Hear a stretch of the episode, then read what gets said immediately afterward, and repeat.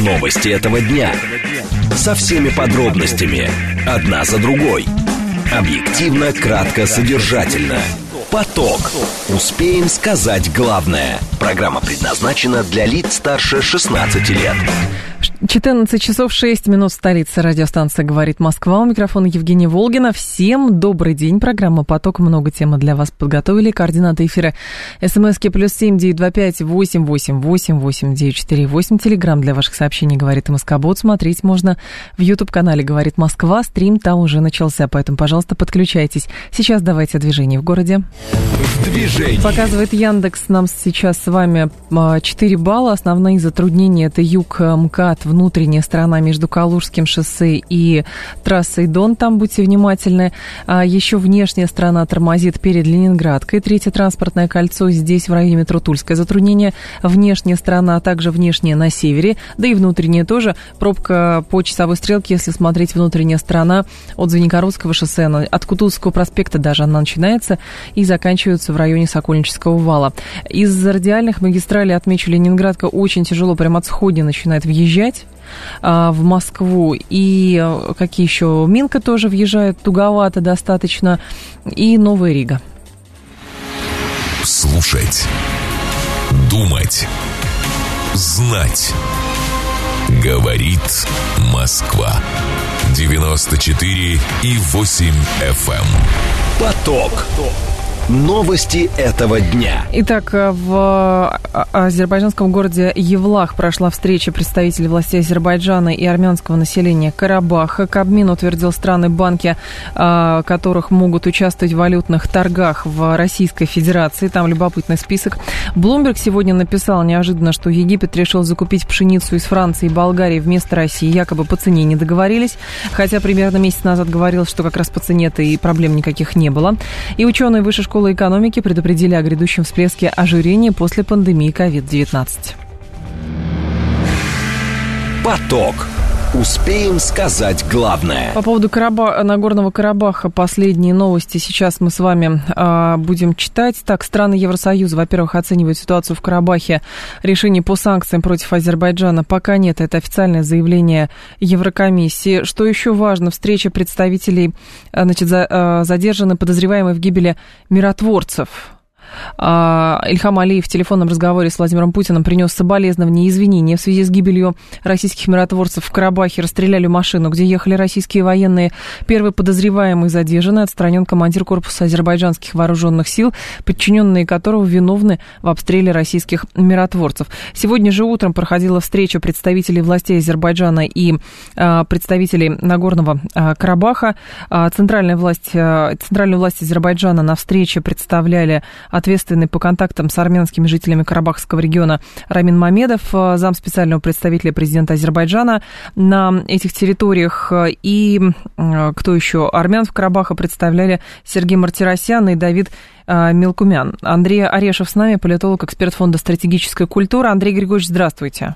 Здравствуйте. Скажите, пожалуйста, можно ли сейчас предполагать, как будет выглядеть переформатирование на Горного Карабаха, о чем а, могут договориться, и самое главное здесь, какова функция российской страны?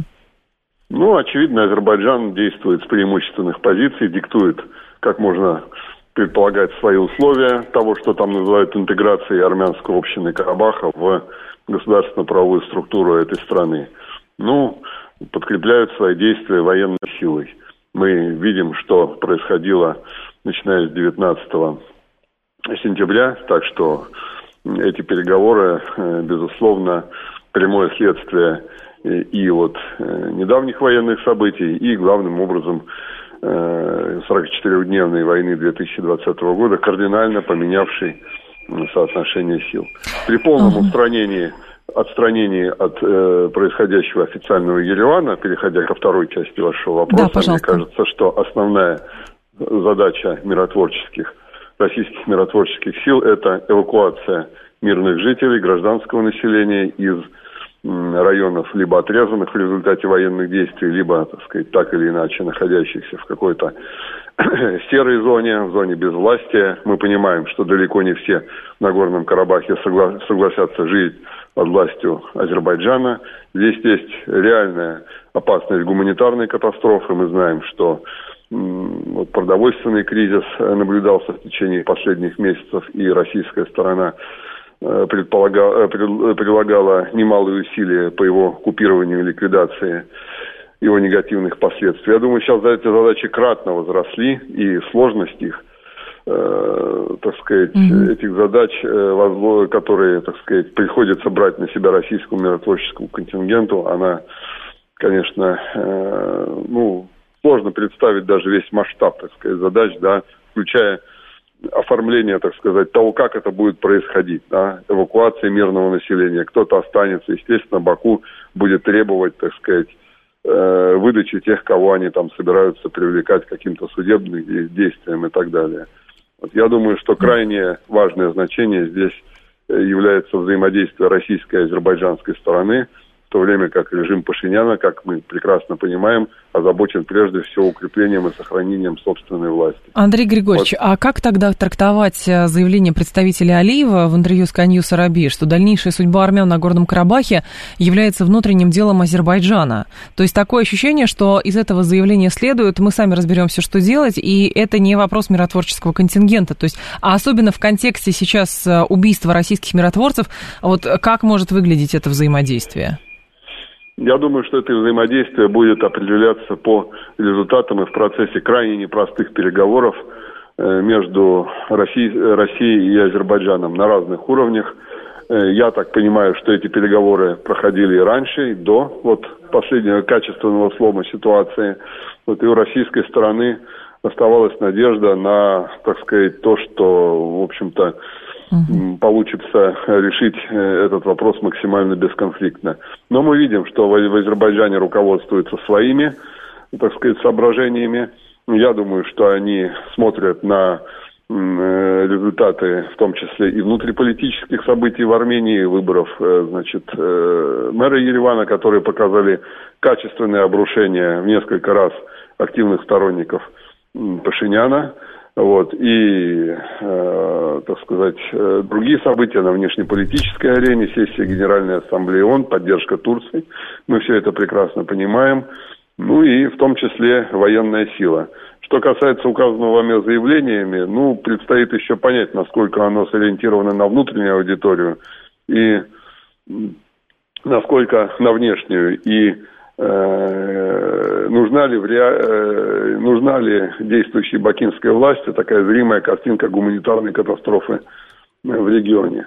Но... Мне ну, все-таки мне все-таки хотелось бы надеяться, что в том числе и в первую очередь усилиями российской стороны, а вот тех не, евро, евро, а не тех европейских говорунов, которые, так сказать, постоянно делают записи в различного рода социальных сетях, но Э, в реальности ничего не делали, не сделали и не собирались сделать для помощи армянскому населению Карабаха, что все-таки эту ситуацию удастся, э, удастся решить как-то вот максимально без максимально без, без конфликта. А как, Андрей Григорьевич, это решать бесконфликтно, если конфликт уже сам факт произошел, ну хорошо, в один день? Ну, вы меня спрашиваете об да, этом, да, я да, вот да. вам я вам отвечаю переговорным путем, угу. насколько это можно решить, не всегда вынося, я думаю, то, что происходит на так сказать, э, публичное обозрение. Андрей Григорьевич, а с вашей точки зрения Азербайджан, а, ну и вообще обе страны настроены на то, чтобы именно вести переговоры, потому что, опять же, ориентируясь на заявление Баку, складывается ощущение, что, в общем, ну хорошо, откроют гуманитарные коридоры, и то вчера были какие-то условия уже выдвинуты, что а, бывших руководителей НКР да. должны выдать, да. видимо, под арест. Ну, не официальные, но все равно. Мы не, мы, мы не знаем, фигурирует это в списке угу. или в каком качестве, какой они имеют статус.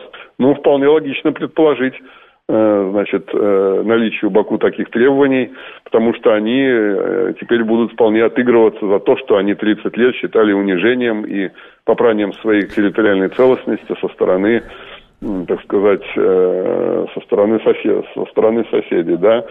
Это Кавказ, где мы имеем такие серьезные традиции, так сказать, кровной мести, сведения счетов и угу. все такого прочего. Вот, поэтому это, конечно, внушает, э, так сказать, крайне серьезную тревогу. И более того, эти события просто, ну, регулярно повторяются, да, так или иначе, значит, с той или иной периодичностью в истории. А... Вот, посмотрим, ага. как это все будет происходить и насколько российской стороне, э, так сказать, э, удастся каким-то образом ввести этот процесс хотя бы в, так сказать, минимально какие-то разумные Понятно. формы. Спасибо большое, Андрей Григорьевич. Вас благодарю. Андрей Орешев был с нами. Он политолог, эксперт Фонда стратегической культуры. Э, слушатель говорит, э, напомните, пожалуйста, а что было после того, как э, азербайджанцы сбили наш вертолет в 2020 году? Извинились тогда. Обещали, говорят, расследование какое-то провести. Вроде даже предлагали какую-то материальную компенсацию, но после этого никаких сообщений, насколько я помню, не было. Сейчас вот тоже извинились. Э, были убиты российские миротворцы. По разным данным, там э, кто-то говорил 5 человек, кто-то говорил 6 человек, то есть официально, официально не было. Только э, пока говорится просто о двух персонах уже официально, как бы именно личности погибших. Там был среди них замкомандующего миротворческим контингентом. И, соответственно, тоже Алиев приносит извинения, и даже якобы кто-то задержан, вот, но, может быть, все-таки раскроют детали этого расследования, почему это на самом деле произошло, почему это стало возможно в принципе, почему расстреляли миротворцев, приняли их за кого-то, а что это была намеренная чья-то акция была тех, кто расстреливал, или, или а, трагическое стечение обстоятельств, целили, целились в одних, попали в миротворцев, ну, непонятно, одним словом. Вопрос армянского меньшинства в Азербайджане не только дело России, это дело всего мирового сообщества, говорит Юстус. Было заявление Пескова, он говорит, что оснований говорить об этнических чистках в Карабахе нет, говорит Песков. А, но здесь вопрос, конечно, а что считать основанием? А, вот, э, что, что такое, когда есть основания говорить об этнических чистках в Нагорном Карабахе?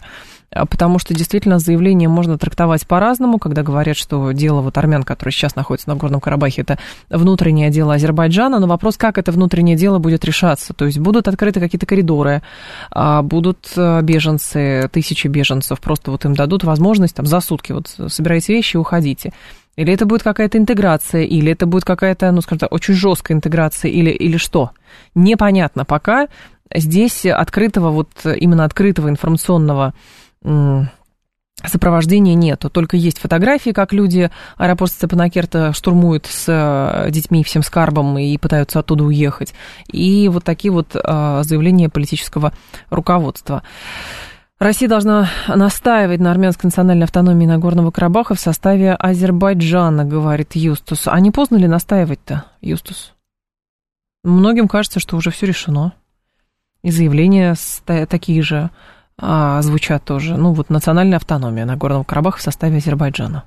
И что? Вот сейчас, даже если чьи-то заявления будут на этот счет, а что это поменяет? Ну, заявление и заявление, реальность о другом говорит. Внимание! Говорит Москва. 94 и 8 FM. Эм. Поток. Успеем сказать главное. Мик говорит, как удобно, можно убивать, а потом просто извиняться. Меня тоже такие формулировки, честно говоря, удивляют, э, угнетают даже сколько. Но это как это дипломатический язык, наверное. И в конце концов, если президент страны делает э, такие заявления и э, занят президент Российской Федерации и, соответственно, извиняется, сам выражает соболезнования, но э, хорошо, что так. То есть хуже было бы, если бы просто никто ничего не комментировал, согласитесь точно хуже было бы. Дальше уже будем смотреть. Будет открытое расследование, будут какие-то посадки, будут объяснения, почему почему убили российских миротворцев. Вот. Но за лентой нужно будет следить. Смотрите, э, Кабмин утвердил страны, э, банки которых могут участвовать в валютных торгах в России. В список вошли Азербайджан, Армения, Белоруссия, Киргизия, Таджикистан и другие. 30, более чем 30 дружественных и нейтральных стран, банки и брокеры которых э, будут допущены к торгам на российском валютном рынке, а также на рынке производных финансовых инструментов. Распоряжение подписал премьер-министр Михаил Мишустин. Сергей Хистан Станов с нами, советник по макроэкономике, гендиректор компании «Открытие инвестиций». Сергей Александрович, здравствуйте. Алло. Здравствуйте. Скажите, пожалуйста, из чего исходят при формировании таких списков и что будет сейчас на фондовом рынке? Мне кажется, что э, подобные списки носят достаточно формальный характер. А, более того, э, достаточно маловероятно, что будет большой приток э, организаций из указанных стран – которые захотят активно работать на российском рынке. Поэтому мне кажется, что придавать этому решению большое значение, по крайней мере, до тех пор, пока не наработаются какие-то прецеденты, mm-hmm. бессмысленно.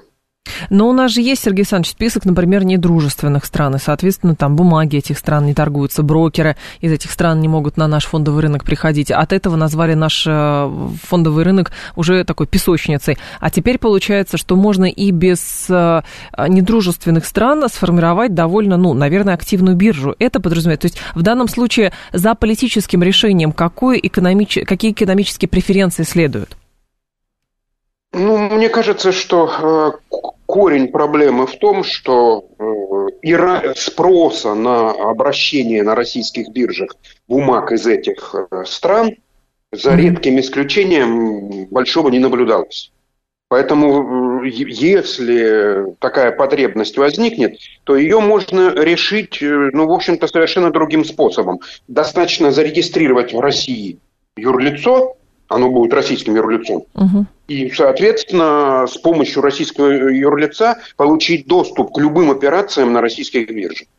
Они Кстати говоря, этом... да, э, дочки иностранных банков, несмотря на то, что их название созвучно названием материнских компаний, де юре являются российскими юрлицами. А, так. И что это означает? Но это означает, что они выполняют все российские законы и с точки зрения российского законодательства ничем от обычных юрлиц не отличаются. Сергей Александрович, а то вот это распоряжение, которое подписал Михаил Мишустин, это все-таки прецедент на фондовом рынке, когда одним странам можно, другим странам нельзя, именно по принципу нейтральности или дружественности? Или же это довольно системная работа, и не только в Российской Федерации такое есть? Э, дело в том, что в большинстве развитых стран каких-то специальных ограничений, угу. как правило, не предусмотрены. Поэтому это скорее наша специфика, а не мировая практика. Вот. Да, там существуют определенные табу для работы бизнеса отдельных стран, но это скорее, скорее исключение из правил, чем правило. Угу. Как, в принципе, Сергей Александрович, сейчас чувствует себя российский фондовый рынок, чего хватает и, соответственно, чего не хватает? Ну, главная э, специфика российского фондового рынка э, последнего времени – это доминирование инвесторов физических лиц. Вот ранее основные обороты совершали э, инвесторы юридические лица, а сейчас, соответственно, пальма первенства перешла к лицам физическим. Поскольку физические лица, как правило, принимают решения более эмоционально, да что там говорить, менее рационально, э, то, соответственно, на российском фондовом рынке заметно выросла волатильность. Э, ну, соответственно, спекулянтов это радует, а классических долгосрочных инвесторов скорее печалит. Угу. Но, Сергей Александрович, возникает другой момент. До принятия этих поправок, насколько мы знаем, участвовать в валютных торгах могли только российские резиденты, у большинства из которых не было возможности вот поставлять именно ликвидность в национальных валютах в необходимых объемах. А сейчас что меняется? А, сейчас э, высказаны предложения, угу. вот, посмотрим, как они будут реализованы, кстати говоря, потому что это предложение довольно э, дискуссионное, скажем так. Э, в частности, Минфин высказал предложение ввести э, валютный контроль э, применительно к рублю в те страны, угу. Поэтому вот э, с точки зрения возможных последствий этой меры, да, это предмет очень таких э, ярких дискуссий, поскольку если э, валютный контроль такого типа будет довольно жестким, ну, это вызовет э, далеко идущие, очень масштабные последствия. Российский фондовый рынок в данном случае а, кому из нерезидентов, а, из каких регионов наиболее интересен? Ну, во-первых, российский фондовый рынок весьма интересен спекулятивно настроенным участникам, да, поскольку волатильность заметно выше, чем была в старые добрые времена. Ну, а сильные ценовые колебания, естественно, привлекают спекулянтов. А, кроме того, некоторые российские бумаги за последние там, полтора года показали, в общем-то, неплохую динамику. Поэтому, в общем-то, осознавая рост рисков, Понятно, что риски российского фондового рынка сейчас заметно выше, чем они были когда-то. Но вместе с тем э, определенный интерес для э, частного инвестора российский фондовый рынок вполне сохраняет. Но при этом ранее отмечали вот именно авторы инициативы, что э, прежняя ситуация сдерживала рост операций и фактически искажала определение рыночного курса рубля к иностранным валютам. А на фоне увеличения там, спроса на операции еще в юанях, э, сомах, дирхамах и так далее. Вот сейчас вот все альтернативы, альтернативные доллару валюты, мы можем ожидать именно притока, и от этого, например, изви, э, изменения курса рубля сейчас, стоимости курса рубля или нет? А, вообще, э, последние 2-3 э, месяца да. сильно поменялась структура, валютная структура российского торгового баланса, причем mm. и экспорта, и импорта. У нас э, заметно уменьшилась доля доллара и евро, которые ранее доминировали. Угу. Выросла доля рубля, выросла доля так, называемых валют дружественных стран. И одна из причин заметного ослабления рубля последнего времени как раз связана с тем, что э, поступления э, доллара заметно сократились, а спрос на него, прежде всего из-за активности импортеров, остался довольно высоким. В принципе, вот если импортеры смогут перестроиться на более широкое использование рубля или валют дружественных стран, прежде всего подразумевается, естественно, юань, то не исключено, что вот одна, одну вот это вот э, э смена валюты, с помощью которой импортеры поставляют товары, что одна, од, один этот фактор потенциально может способствовать заметному укреплению рубля. Но, Сергей... Но ага. для того, чтобы подтвердить эту гипотезу, надо просто банально подождать, потому что не всем импортерам так легко и просто уговорить своих зарубежных партнеров получать платежи ну, в непривычных для них валют. Как раз и здесь кажется, Сергей Александрович, что во многом, а, может быть, такая инициатива продиктована еще способом ну, то есть, хорошо, будут торговать в национальных валютах, но э, доллар все равно будут держать в уме, и, э, может быть, при помощи вот этих национальных валют каким-то образом будет осуществляться еще приток долларов. Ну, я не понимаю, как технически сделать, но номинально кажется, что российскому государству все равно и доллары, и евро нужны.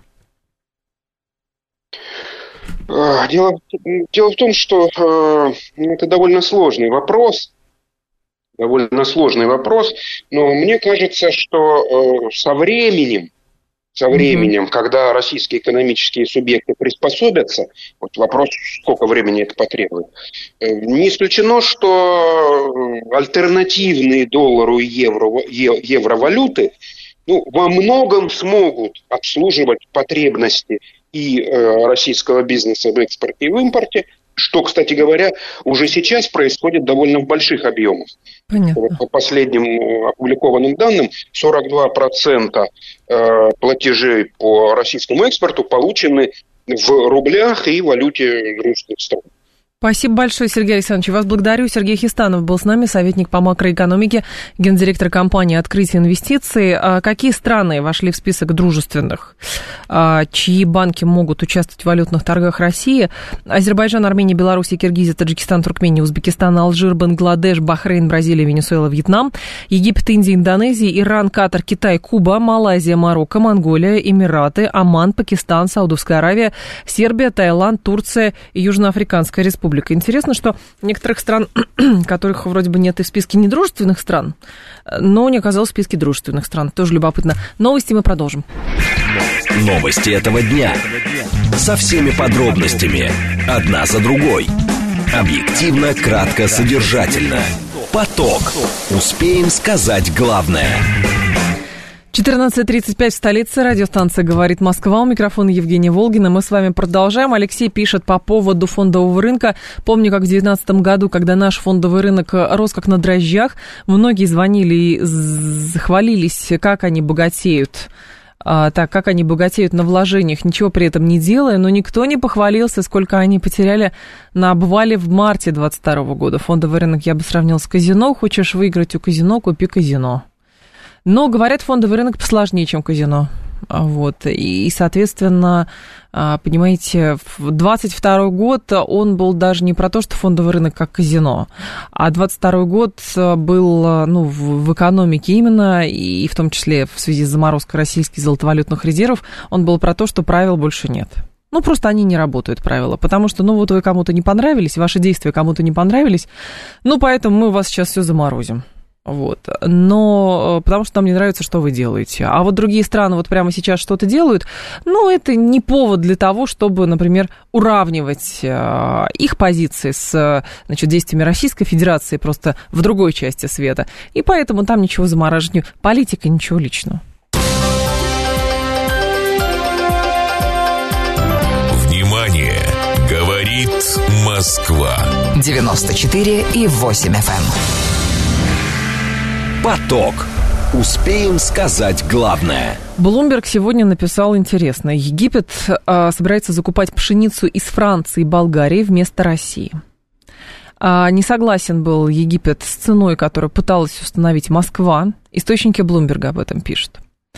А Россия не согласилась якобы с ценой сделки, поскольку она была ниже неофициального минимального уровня цен на пшеницу, который пыталась установить Москва. В начале сентября министр снабжения Египта Али Эль а, Масильхи заявил, что Каир согласился закупить полмиллиона тонн российской пшеницы в ходе прямых переговоров. Сделка была заключена по цене 270 долларов за тонну, включая фрахт, что ниже неофициального минимального уровня цен, который российские чиновники пытались установить в то время.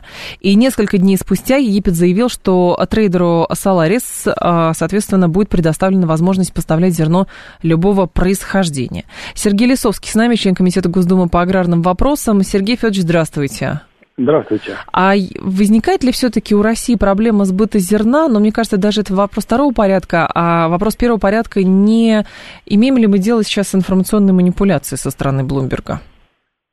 К сожалению, не совсем так. Mm-hmm. Одна ошибка то, что вот я слышал вас, и я читал тоже, что наши российские чиновники сформировали какую-то цену. У нас, к сожалению, наши российские чиновники не обладают такой компетенцией, что пытаются что-то сформировать. Они всегда, в общем, плывут по течению, к сожалению. А, но ситуация вот в чем, что Минсельхоз в свое время подсел на вывозные пошлины. Они хорошо очень э, наполняют бюджет, э, и потом их хорошо распределяют, доходы от этих пошлин. Угу. В ущерб, кстати, аграриям нашим российским. И в результате того, что они очень неэффективно эти пошлины назначают, имею в виду стоимость, сумму этих пошлин, то, соответственно, цена становится неконкурентной, потому что цена на рынке зерна, особенно в период уборочный, она очень эм, э, часто меняется, очень быстро. И для этого надо очень хорошо реагировать на эти цены, ну, как на бирже.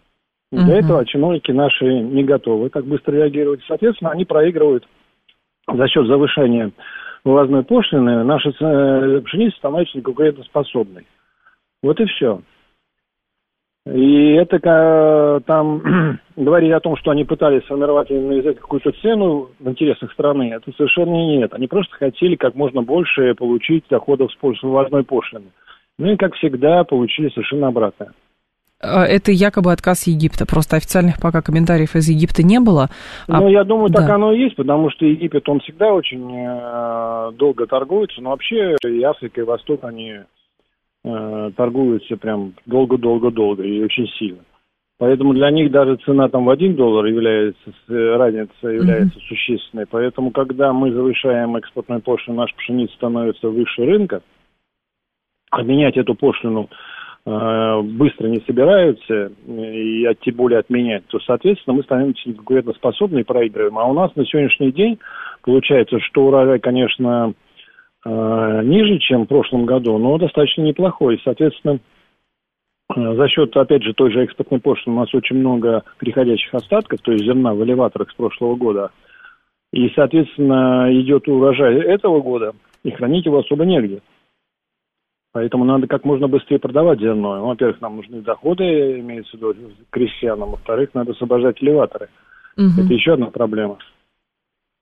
Но, Сергей Федорович, а, в конечном итоге, а есть ли вариант, э, соответственно, например, отказываться от этих пошлин или пошлины э, снижать? Ну, мы много что? лет, мы много лет, и это до, того, до этой новой команды Мессихоза жили без пошлины, прекрасно себя чувствовали. Именно благодаря этому сельское хозяйство развелось. Э, то, что сейчас э, хороший урожай и такое, ну, такое развитие сельского хозяйства, это заслуга не этой команды, а предыдущих команд. Потому что в сельском хозяйстве результат э, появляется через 3, 4, 5 лет. Соответственно, все, что заложено было тогда, вот сейчас оно дает результат. Ну, я правильно понимаю, что, получается, французское зерно египтянам сейчас выгоднее покупать, оно дешевле, чем конечно, российское? Конечно. Более того, французские трейдеры могут э, оперативно менять цену. А мы за счет того, что у нас пошлину утверждают а нам раз там в месяц, а то и раз в квартал, то, соответственно, мы не конкурентоспособны, не можем быстро, э, у нас нет маневра для того, чтобы торговаться и предлагать э, приемлемую цену. Ага. Но были, правда, сообщения, я не очень помню, касается это именно зерна или это вообще широкая номенклатура товаров. А власти России хотят снять с экспортеров курсовую ренту через пошлины с привязкой к курсу рубля. Вот какие-то вот эти вот сложные схемы, они влияют тоже на настроение тех, кто собирается у нас закупать что-то?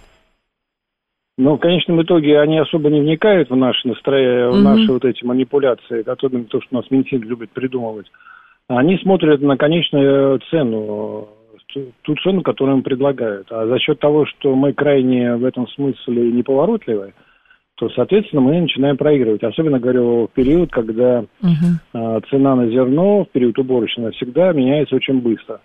И, соответственно, тут надо очень прям буквально в течение даже не дней, а часов реагировать. Но, к сожалению, за счет того, что у нас все завязано на эту пошлину пресловутую, о которой, кстати, мы говорим, что ее давно надо отменить, и, кстати, она вводилась в свое время под предлогом того, что надо было обеспечить внутренний рынок, но у нас теперь внутренний рынок обеспечен с лихвой, угу. а почему-то ее оставили.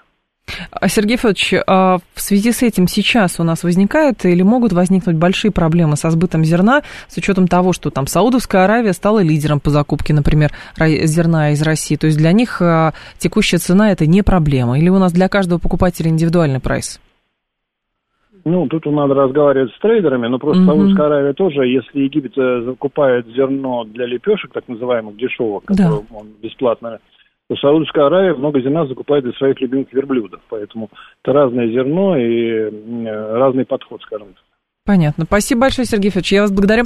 Сергей Лисовский был с нами, член Комитета Госдумы по аграрным вопросам. Считает, что все-таки Здесь есть э, вопрос именно бюрократического характера, потому что эти пошлины, которые у нас есть, от которых никак не откажутся, они в конечном итоге могут тормозить процессы сбыта российского, ну, например, зерна, как мы сейчас обсуждаем, на внешних рынках. При этом еще в начале года Египет заявлял, что намерен наращивать закупки пшеницы в России и работает над системой оплаты в рублях. Э, мы нацелены на продолжение работы с нашими партнерами. Э, это говорил представитель Египта в переговорах с Сергеем Лавровым. Кто еще? Союз экспортеров назвал основных покупателей российской пшеницы в июле-августе. А первые два месяца нового сельхозгода страны Ближнего Востока и Северной Африки стали основными покупателями российской пшеницы. Это обзор центра «Агроэкспорт», который ссылается на данные председателя правления Союза экспортеров зерна Эдуарда Зернина. А в первые два месяца нового сезона Россия отгрузила на внешние рынки рекордный объем пшеницы. Превысил он 9 миллионов тонн. Более двух третей российского зерна экспортируется на рынки стран Ближнего Востока и Северной Африки. И среди традиционных рынков называется именно Египет, который считается считается сейчас одним из крупнейших импортеров пшеницы в мире. Одновременно растет запрос со стороны Алжира, Бангладеша, Саудовской Аравии, а также других государств Азии и Африки. В этом сезоне в топ-10 покупателей российской пшеницы впервые оказались э, Израиль, Кения, Бразилия и Йемен. Слушатели говорят, мы же бесплатно отдаем, какой продавать, тем более выше рынка, говорит Джекпот. Мы не всем бесплатно отгружаем зерно. И более того, а, бесплатно мы отгружаем зерна сильно меньше, чем мы его именно продаем. И я напомню, что та же самая Саудовская Аравия у нас крупнейший импортер российского зерна. Турция очень много российского зерна закупает. С Египтом, видите, как вышло. Источники Блумберга утверждали, что российские власти пытаются ввести неофициальный нижний предел цен на экспорт, отказывая в выдаче экспортных документов для поставок при меньшей стоимости. Это вынуждает некоторых трейдеров пересматривать или даже отменять уже заключенные сделки. Агентство об этом рассказывало. В июне Блумберг писал, что нижний порог цен весной и в начале лета находился в пределах 240-275 долларов за тонну. Цены увеличились после выхода России зерновой сделки в середине июля. Мы придерживаемся своих цен, которые продиктованы ростом издержек производства. Заявлял на это как раз Зернин глава Союза экспортеров зерна.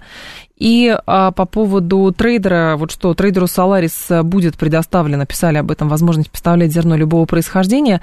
А, в данный момент Solaris и Минсельхоз не ответили на запросы о комментариях, а, как раз Bloomberg это отмечает. Ну и в августе Египет стал действительно крупнейшим покупателем российской пшеницы. Туда было отгружено 910 тысяч тонн. Но это на 35% меньше, чем в августе прошлого года. 16 сентября еще Блумберг писал, что Россия использует э, свое доминирующее положение на зерновом рынке, полученное в связи с двумя подряд рекордными урожаями. Москва с начала года нарастила экспорт зерна на мировые рынки, в то время как продукция в украинских портах остается заблокированной, отмечало агентство. Но здесь, понятно, есть элемент, конечно, информационной манипуляции, что а, вот а, традиционно раньше считал, что российское оружие политическое – это газ и нефть, а, и попытались от этого избавиться, но все равно, как выясняется, не удается. Теперь следующий, следующая часть марлезонского балета. Основное российское, основное российское оружие, еще одно, которое достают, это что? Это зерно. Вот Россия вышла из зерновой сделки, и поэтому на рынке что-то произошло. Но с зерновой сделкой пресловутой не стоит забывать, что а, европейцы сами сейчас сопротивляются притоку украинского зерна на европейские рынки, потому что это серьезнейший демпинг, и на этом фоне даже, видите, вот этот дипломатический скандал, то ли это спектакль, то ли на самом деле скандал между Польшей и Украиной произошел. Российское зерно все равно идет на а, экспорт в рекордных объемах. Да, Турция там получает свой миллион, но 50 миллионов тонн при этом мы продаем. А, и, соответственно, как будут решать вопрос с Египтом, то есть, понятно, это хорошие с точки зрения российских бывших контрагентов, а ныне противников, оппонентов, а, как раз поднять эту тему и говорить, что вот у России ничего не получается. С другой стороны, это все-таки вопрос коммерческих переговоров, скорее всего. Вот э, у Сергея Лисовского есть точка зрения, что, возможно, стоит подумать и об ослаблении вот этих вот пошлин, на продажу российского зерна, при продаже российского зерна, потому что действительно это немножечко ломает нынешнюю структуру рынка. Вот. Но а, российские там, финансовые власти, например, а, рассуждают несколько иначе. Поэтому как найдут золотую середину, а, это вопрос. Внимание! Говорит Москва. 94 и 8 FM. Эм. Поток. Успеем сказать главное. А, ученые Высшей школы экономики предупредили о грядущем всплеске ожирения после пандемии коронавируса. По их прогнозу, к 2025 году избыточная масса тела у 42% населения планеты а, будет. А, такой диагноз подтвердят у 205 миллионов детей в возрасте от 5 до 19 лет. Исследователи отмечают, что ситуацию усугубил режим изоляции. Спортзалы и места для активного отдыха были закрыты из-за риска заражения коронавирусом. Физическая активность каждый год могла бы спасать до 5 миллионов человек, а тренировка, тренировки умеренной интенсивности продолжительностью 2,5 часа в неделю помогают снизить смертность на 10%. Ольга Григорян с нами, врач-диетолог, кандидат медицинских наук. Ольга Николаевна, здравствуйте. Здравствуйте, здравствуйте. Скажите, пожалуйста, а ковид действительно, пандемия коронавируса, хотя уже нигде никакой изоляции нету, а усугубила ситуацию с ожирением? Ну, к сожалению, это так, ведь все-таки все люди уменьшили свою физическую активность, да, запрещалось выходить, выезжать, поменялись планы, потом страхи, стресс, это, несомненно, сказалось. Это вот такой психологический был барьер для всех нас. Хотя есть и объективные вещи, потому что действительно нужно было снизить контакты, и людей вынужденно держали дома. Что вот меня, как врача, который всю жизнь занимается проблемами ожирения, э, здесь настораживает, что действительно э, растет тучность среди молодого поколения. Не могу сказать совсем молодежи, все-таки Э, много сейчас э, юных людей в школах, в лицеях занимаются спортом. Есть угу. такая тенденция. А вот, вот туда чуть постарше, под 30, да, люди все-таки как-то... Во-первых, стрессов очень много. Многие потеряли свой бизнес, надо начинать mm новое. Они заедают эти стрессы. Плюс, конечно, много времени и поиски работы, поиски всяких э, разных контактов занимается э, работа на компьютере, и гаджеты съедают время, которое мы могли бы посвятить, конечно, своей физической, в первую очередь, нагрузке. Mm. Ну и, конечно, вот это, вы знаете, доступность еды на ходу. Э, забежал, взял себе там, не знаю, картошку, бургер и считай, что ты поел. Грамотность населения в плане того, что какая еда все-таки может дать нам лишние килограммы, за счет того, что мы переедаем калории. Калории не совсем правильные, они не сбалансированы. Дело не в самих калориях, а дело в том, что еда должна быть все-таки обогащена белком, и соотношение белка и жира должно быть mm-hmm. правильным. То есть грамотность населения – в этом плане, конечно, оставляет желать лучшего. Я со всеми пациентами своими э, как бы разговариваю и вижу очень много есть вопросов. И плюс еще семейная ситуация. В отношении бабушек, которые кормят детей, как бы так, значит, закармливают пирожками, булочками, это тоже целая история социальная такая, простойка есть. Э, и, конечно, мы в гости ходим со сладким. То есть уклон в целом, если посмотреть наше питание – населения, да, идет уклон в жиры и в сладкие вещи. Много очень напитков сладких, газированных, легкие даже вот эти а, алкогольные напитки, типа пива. А, сейчас, угу. ну, в общем-то, спрос очень большой. Поэтому давайте повышать грамотность населения и говорить, хочешь быть э, и красивым, и здоровым, и что для этого нужно? Что такое здоровье? Это не только уровень сахара, холестерина, артериального давления, это еще нормальный вес хотя бы. Уже не будем говорить вообще про строение тела. А формула, формула нормального веса как э, вот самая простая? Обычно говорят рост, ми, рост минус 110. Да, вот это, ну, это уже идеальная а. формула. Хотя бы рост минус 100 люди хотя бы думали. И уже от этой плюс-минус 5% э, как бы разрешали себе в ту или иную сторону. Угу. Ольга Николаевна, другой момент. Можно ли считать вот набор веса равно, например, сейчас более высокий рост у людей, чем там ну, 100-120 лет назад, результатом действительно эволюции? Жизнь комфортнее, люди стали дольше жить, меньше болеют смертельными болячками и так далее. Э, ну, сложно сказать, значит, все-таки рост, это все-таки генетическая такая закладка. И человек uh-huh. рождается уже с определенными параметрами. И сейчас, кстати, молодые девушки очень худые, очень астеничные, высокие, и размер ноги 41-43. Никого уже это не удивляет, это уже даже как бы круто. Э, и обувь есть красивая, и магазины такие появились. Что делать? Это генетика. Мы с вами на рост и на размер ноги, это сложно появлять, э, повлиять какими-то uh-huh. такими нашими общепринятыми методами. Э, пусть красивый человек, но он должен быть ухоженный, он должен хорошо э, быть сложен, а для этого нужна гимнастика. Просто так это очень мало кому дается, да, вот счастливчики есть. У кого кожа хорошая, у кого uh-huh. сложение тела хорошее. Надо собой заниматься. И, ну, сидят дети, люди, взрослые люди, даже взрослые мужчины же, ну, сидят с ушками, с печенюшками, с кофе и, э, извините, пялятся в компьютер, да даже по делу. Ну, встать надо, немножко подвигать. Ну, уберите вот эти все перекусы. Ну, подумайте просто, посмотрите, что у вас в тарелке в течение дня, запишите себе, и сами ужаснетесь, сколько вы едите лишней еды. Понятно. Спасибо большое, Ольга Николаевна, вас благодарю. Ольга Григорян была с нами, врач-диетолог, кандидат медицинских наук. Ну, давайте же мы с вами поговорим, уважаемые друзья, о культуре еды. Обычно говорят о культуре питья, а теперь давайте о культуре еды. А, потому что, видите, в России тяжелым ожирением страдают 10% населения, больше 30% имеют избыточный вес. В ней эндокринология уточняет, что в последние годы зафиксировано трехкратное увеличение числа людей с ожирением во всем мире. А, может быть, можно предположить, конечно, что, например, ну, не в нашей культуре, а в, а в большей степени, например, в западной культуре там преобладает вот эта еще история с а, бодипозитивом, то есть относись к своему телу, а, даже которое заплыло полностью жиром, как вот а, к тому, что это твое прекрасное тело, и тебя, значит, если тебе говорят, что ты толстый, это значит, тебя там, что там, унижают, э, харасмент какой-то проявляют, булят, травят и так далее. А, то есть на здоровье предлагают уже в этой степени обращать меньше внимания. А, я не стала дожидаться, разжирел заранее, шах и мат диетологи, говорит Алекс. 176 минус 100 110 это 66 килограмм, а как же мужская мощь?